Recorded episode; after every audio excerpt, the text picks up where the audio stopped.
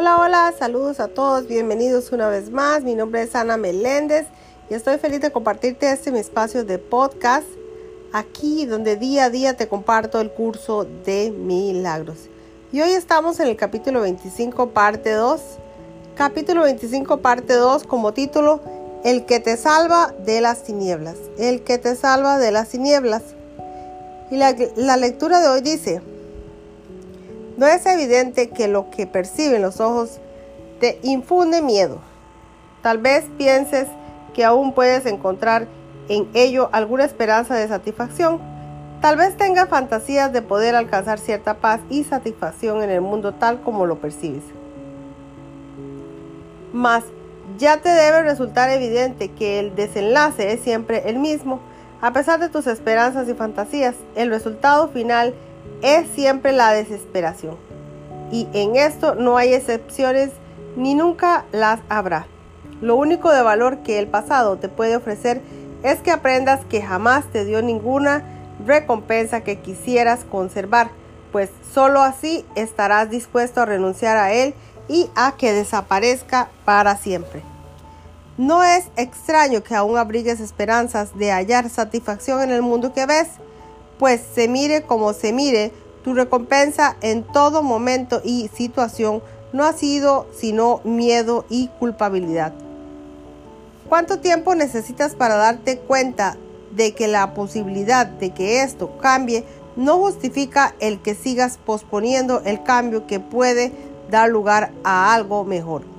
Pues una, una cosa es segura, la manera en que ves y has estado viviendo o viendo por largo tiempo no te ofrece nada en que basar tus esperanzas acerca del futuro ni indicación alguna de que vayas a tener éxito.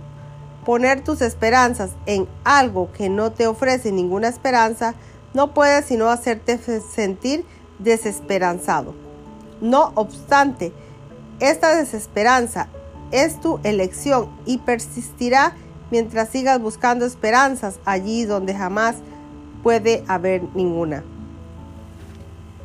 Mas no es cierto también que aparte de esto has encontrado alguna esperanza, un cierto vislumbre, inconstante y variable, aunque levemente visible, de que está justificado tener esperanzas basándote en razones que no son de este mundo.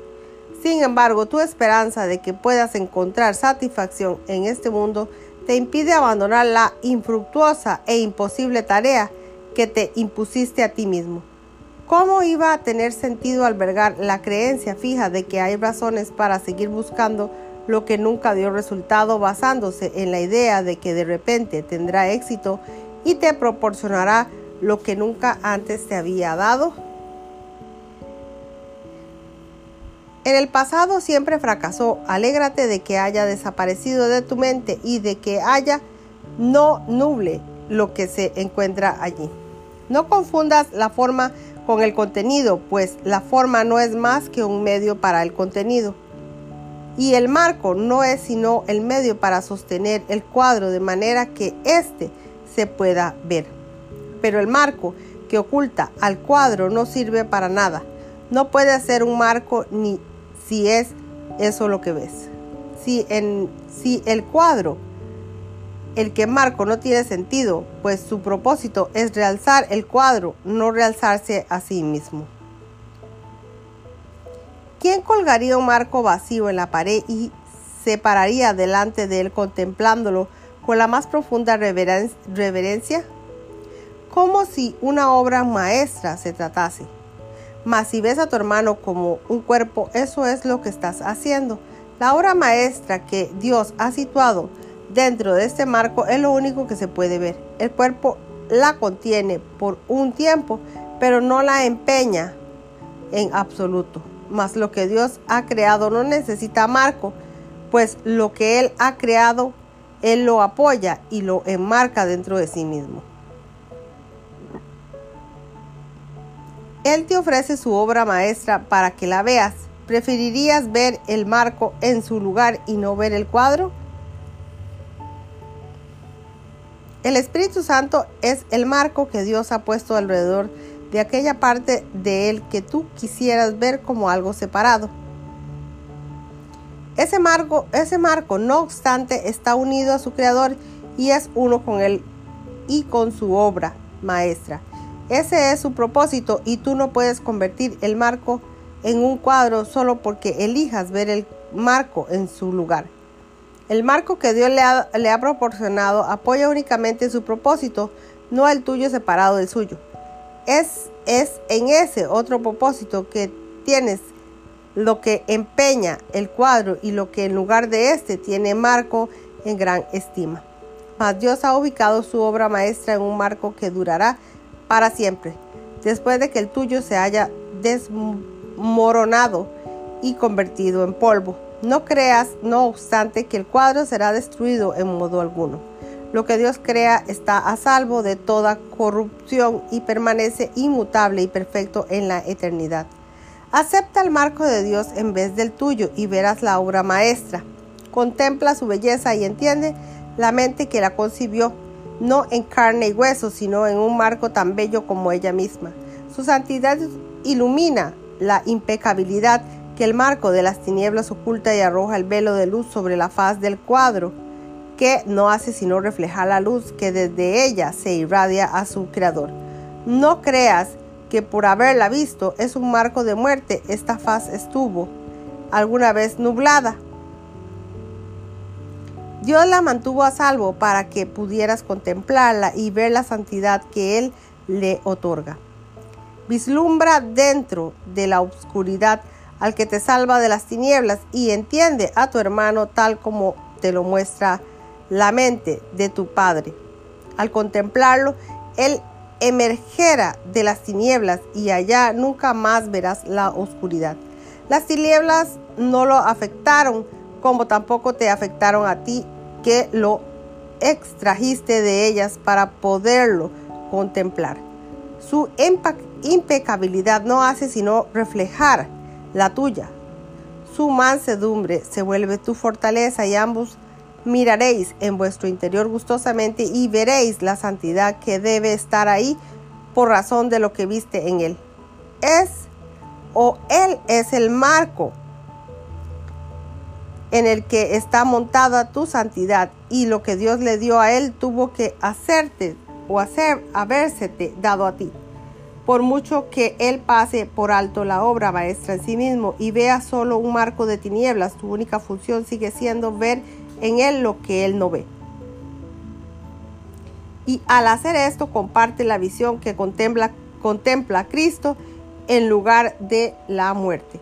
¿Cómo no iba a complacer al Señor de los cielos que apreciéis su obra maestra?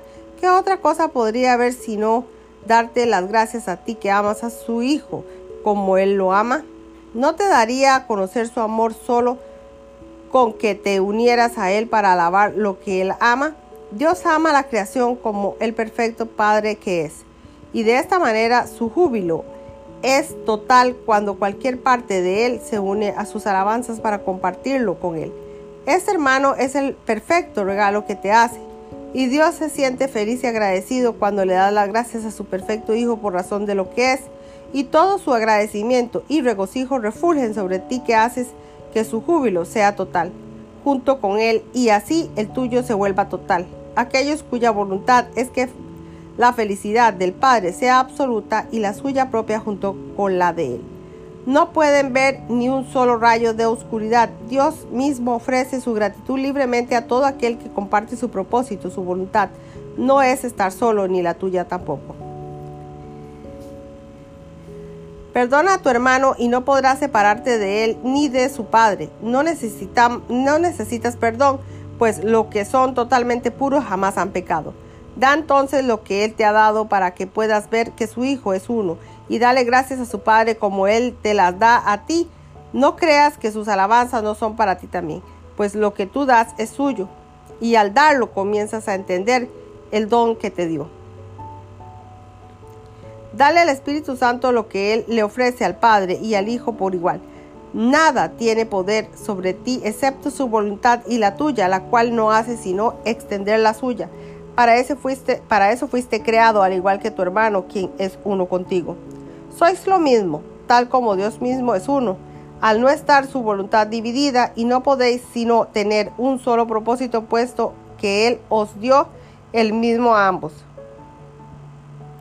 Su voluntad se unifica a medida que une su voluntad a la de tu hermano a fin de que ese restaure tu plenitud al ofrecerle a él la tuya. No veas en él la pecaminosidad que él ve, antes bien, órale para que puedas apreciarte a ti mismo así como a él si os has otorgado a cada uno de vosotros el poder de salvar para que escapar de las tinieblas a la luz sea algo que podáis compartir y para que podáis ver como uno lo que nunca has estado separado ni excluido de todo el amor de Dios, el cual Él da a todos por igual.